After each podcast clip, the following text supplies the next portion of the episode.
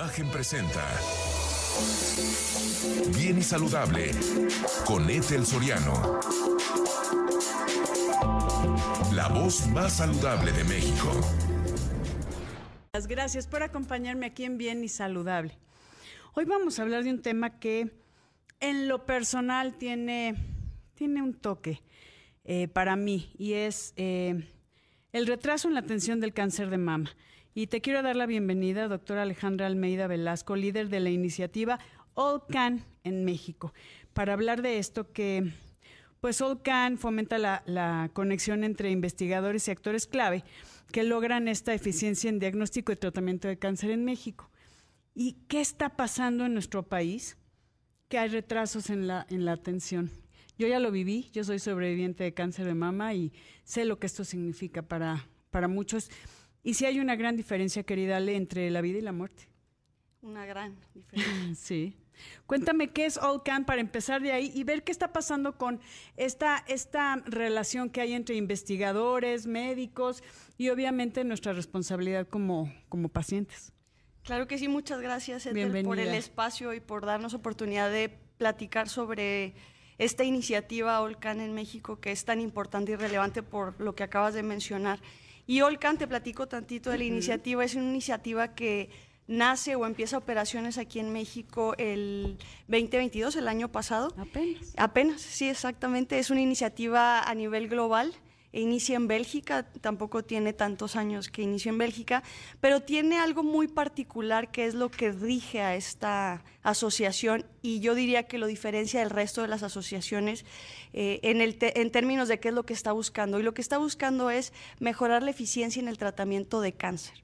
Y hablando de cáncer en general, y hablando en eficiencia, el término se refiere, o por lo menos Solcan así lo define como ¿Qué hacemos? Oportuno? Diagnóstico oportuno, pero es ¿qué hacemos con lo que tenemos para mejorar la eficiencia del tratamiento al, como tratamiento, o sea, cuando ya ya sin hablar del diagnóstico oportuno. Eh, diagnóstico sería ideal. Eh, todo es parte, de hecho el diagnóstico oportuno es parte de la eficiencia. Claro. Porque la eficiencia tiene que ver con mejorar quizás procesos. Es decir, muchas veces pensamos en cáncer y pensamos en la gran molécula que se está diseñando y que es carísima y una serie de cosas, ¿no? Y, claro, hay que seguir invirtiendo en este tipo de investigación y significa la vida para muchas personas que sigan estas investigaciones. Sin embargo, hay otras investigaciones que tienen que ver con estudiar los procesos, entender en dónde está la situación que se puede mejorar, entender las barreras, el sistema. ¿Dónde hay este sesgo de... O sea, por ejemplo, hablando de, diagnóstico oportuno, si yo no me voy a hacer estudios, no van a venir a mi casa a hacérmelos. Exactamente. Algo tan simple como eso. Exactamente. Entonces, hay, es, hay esa, es, esa complicación, pero ahora imagínate que eh, hablamos también de un sector socioeconómico pues más bajo, en donde pues la información que se tiene luego no es la mejor y una serie de situaciones. Y el hecho tan solo de pensar en ir al hospital también implica una serie de cosas socioeconómicas. O pensar que nos revisen.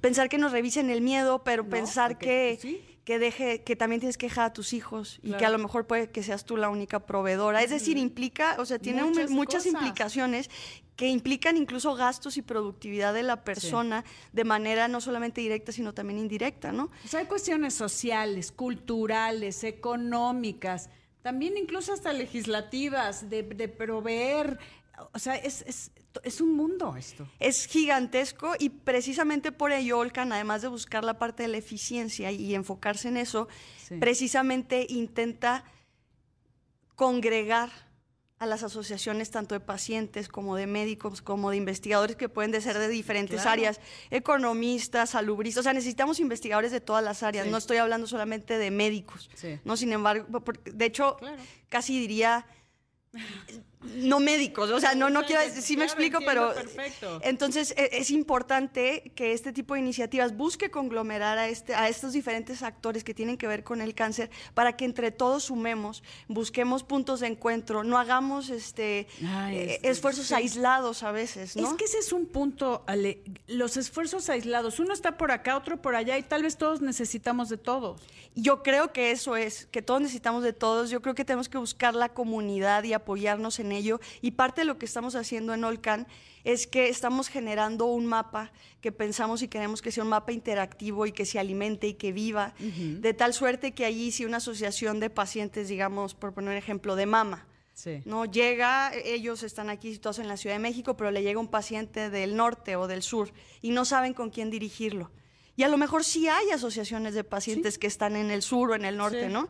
Entonces, a través de este mapa, la idea es que cuando tú pases el cursor por el mapa, puedas ver a dónde, puedas ver a qué investigadores están investigando qué y entre investigadores hacer alianzas y decir, ah, mira, y a mí me faltaba tal cosa, o tú estás haciendo esto de tal manera y a mí me falta, o eso no sabía cómo solucionarlo. ¿Sinergias? Sinergias.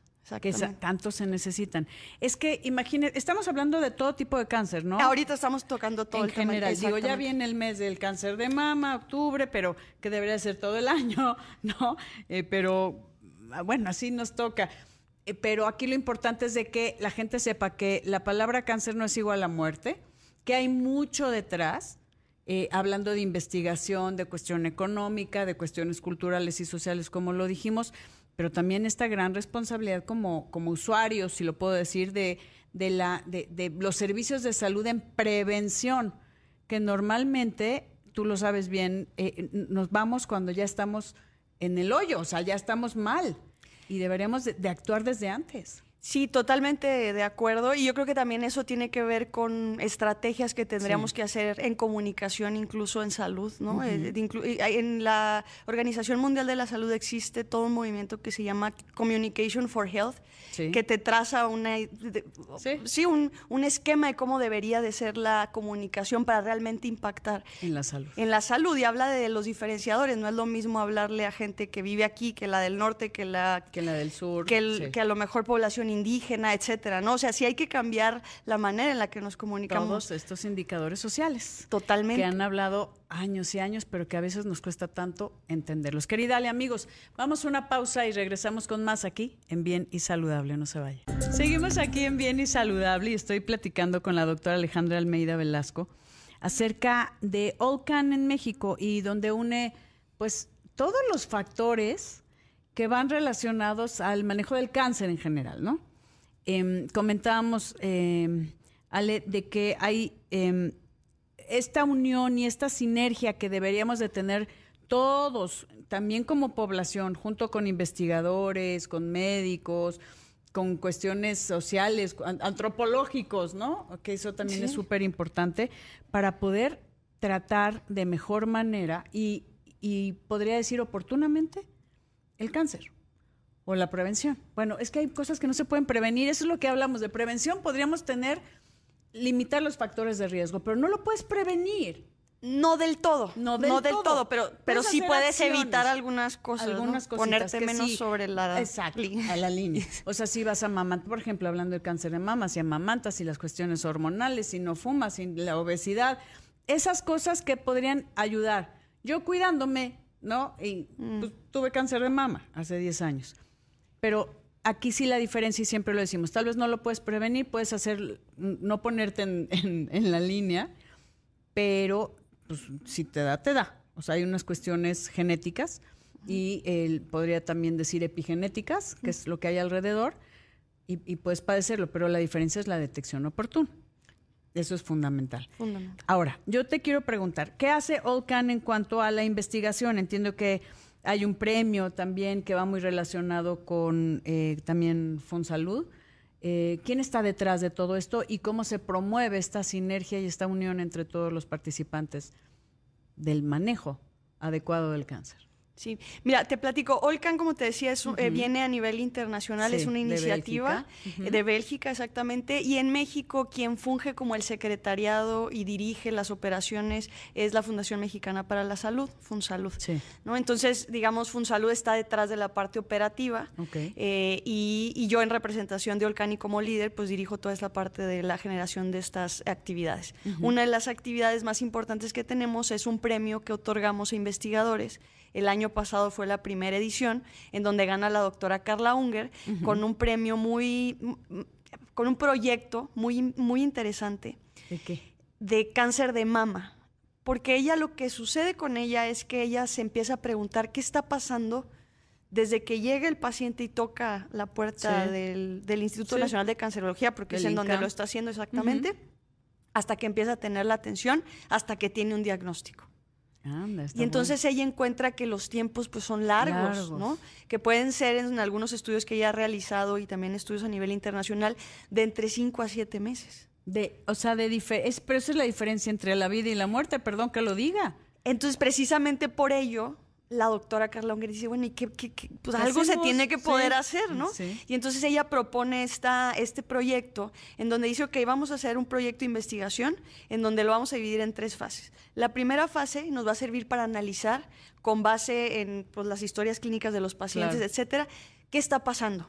O sea, que podamos detectar, mira, aquí se tardó mucho porque el estudio tal o yo qué sé. lista de espera, porque, porque tenemos poco equipo, yo qué sé. Exacto, y entonces ahí empiezan a salir como las, variables. exactamente, ¿no? Y las barreras, y mira, aquí podemos hacer esto y aquello. Una vez que ya se tengan detectadas estas, pasa una segunda fase es decir, la primera fase es el diagnóstico. Luego la segunda fase ya es una parte en donde ya con base en ese diagnóstico, la doctora va a sentar a los que tienen que ver con esa toma de decisiones dentro de esta institución del INCAN y les va a decir, miren. ¿Como un triage? Como esta es la situación. Sí. ¿Cómo le hacemos? ¿Qué hacemos? ¿Por dónde empezamos? Ah, o sea, no es tanto es, es, por donde empezamos sabiendo toda la problemática que hay. No es tanto de, ay, bueno, esto es lo que encontré es, y, empezar a definir y a catalogar a los pacientes en relación a lo que padecen. Pero es que todos tienen prisa. Todos tienen prisa, exactamente. Entonces, aquí, es una cuestión más de que la doctora quiere encontrar el proceso, en dónde lo podemos mejorar, para que a todos, a lo mejor encontramos que es muy largo, de que el paciente se atiende a que le piden los estudios y regrese el paciente. Estoy poniendo un ejemplo, ¿no? Entonces, a lo mejor ahí se detecta que la solución a lo mejor es sencilla y no necesita tanto, tiempo, ¿no? Exacto. Tanta administración. A lo mejor se reduce a que ese día tú tienes que ir y regresar con el estudio. Estoy inventando cosas, ¿no? Pero eso es lo que la doctora propone y pretende, ¿no? Es decir, aquí está el panorama, ahora sí, los que ustedes están ahí, ustedes están en el campo de batalla, ¿cómo hacemos? ¿Qué hacemos? O sea, es la investigación en los procesos, no tanto en los tipos o lo que ya, ya sabemos que hay, porque hablando, por ejemplo, te, decía de este triage, decir, pues es que no le puedes decir, voy a atender más rápido al cáncer de al, paciente con cáncer de próstata eh, en estado avanzado, al, al, tal vez incipiente del cáncer de mama. No es eso, sino es hablando de los procesos. ¿Por qué no se puede atender oportunamente a los que llegan. Es, exactamente. O sea, es más, más, es, es un poco antes. Es un poco antes, exactamente. Y ahorita enfocado, porque es la línea de investigación que maneja la doctora, en cáncer de mama. Ok. Pero cabe decir que este tipo de, de, de estudios dan para ser replicados, ¿no? Es decir, si, si realmente obtenemos información valiosa, se implementan los pues ajustes y luego después se implementan los ajustes y se nota que efectivamente hay una reducción de tiempos, pues ya, o sea, la metodología ya está hecha. Exactamente. Y nada más se replica en cualquier otro instituto, cualquier otro lado, en cualquier otro estado. Exactamente, a lo mejor se hace un análisis para detectar algunas que otras diferencias, pero pero yo creo que va a ser más o menos lo mismo lo que se va a encontrar en las diferentes eh, instituciones, ¿no? Y luego, después de esa segunda fase, viene la tercera, que es la más importante. Bueno, todas son importantes. Todas, pero. Pero esta, porque este es en donde ya vamos a ir a implementar lo que dijimos que, queremos mejorar. Y luego vamos a medir a ver si es cierto que, se cambia y que se está cambiando algo, porque a lo mejor no cambió nada ese, ese ajuste que hicimos y que pensamos que iba a cambiar mucho los tiempos y nos damos cuenta que no y entonces eso es aprendizaje. Cambiemos entonces este, el número B que pensábamos que era menos relevante, ¿no? Qué interesante está esto. Es que es que sí me llama la atención todas las variables que hay para que alguien pueda tener un, un tratamiento adecuado. Por eso es esta, eh, pues trazo en la atención del cáncer de mama hablando de la doctora Carla Unger, donde vio todos estos procesos, todos estos indicadores que no, tal vez no se están llevando a cabo, no porque no se quiera, o porque no hay recursos, o porque hay demasiada papeleo y cuestión administrativa, o muchas, o sea, hay muchas, muchos factores que pueden cambiar. Y esto sin considerar, el, el hecho de que la gente. Esto es, esto es, mm. esto es en el interno, pero la gente no va y no tiene este cuidado de hacerse sus chequeos, de, de, explorarse. Hablando del cáncer de mama, esto es aparte, otras variables que complican y retrasan la atención de los pacientes con diagnóstico. Si es que, o sea, ya, ya es el medio, ¿sí me explico? Sí, sí, sí, o sea, primero tienen que llegar. Primero que lleguen, pero todavía nos falta también saber por qué no llegan. Ese es otro tema, está interesante esto también, y que tenemos Tienes la, convocatoria de otro premio por ahí, ¿no? Tenemos la convocatoria. Vamos a una pausa y regresamos con eso, pero imagínese todo lo que hay alrededor, alrededor de un diagnóstico y tratamiento, desde esta responsabilidad de nosotros como usuarios o como pacientes, hacernos nuestros chequeos. Y eso es uno, un poquito de todo lo que hay en los procesos. Vamos a una pausa y volvemos. Seguimos aquí en Bien y Saludable y estoy platicando con la doctora Alejandra Almeida Velasco, líder de la iniciativa All Can en México, acerca de, los estudios, en este caso de la doctora Carla Unger, em, sobre el retraso en la atención del cáncer de mama. Pero All Can se dedica a todo, ¿no? A, todo el tipo de cáncer. Así es. Que yo te preguntaba, Ale, em, ¿qué necesita All Can? Lana, manos, investigadores, sinergia. Eh, todo. Todas las anteriores. Exacto, el, inciso de todas las anteriores. La verdad es que sí.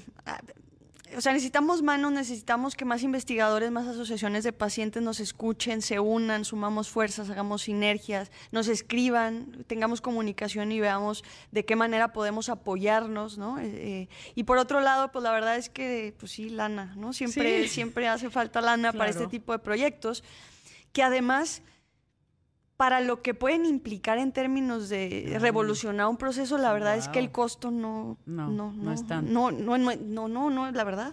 Estoy de acuerdo. Pero, ¿cómo hacemos para ayudar a Olcan? Pues, ¿A dónde llamamos? ¿Qué hacemos? ¿Cuál es el proceso para sumarnos a toda esta iniciativa? Y que, en este caso, hablando del estudio de la doctora Unger, eh, pues tenga un impacto en la vida de muchas mujeres, ¿no? El cáncer de mama. Pero hay otras, otros sesgos por ahí que se necesita también acción.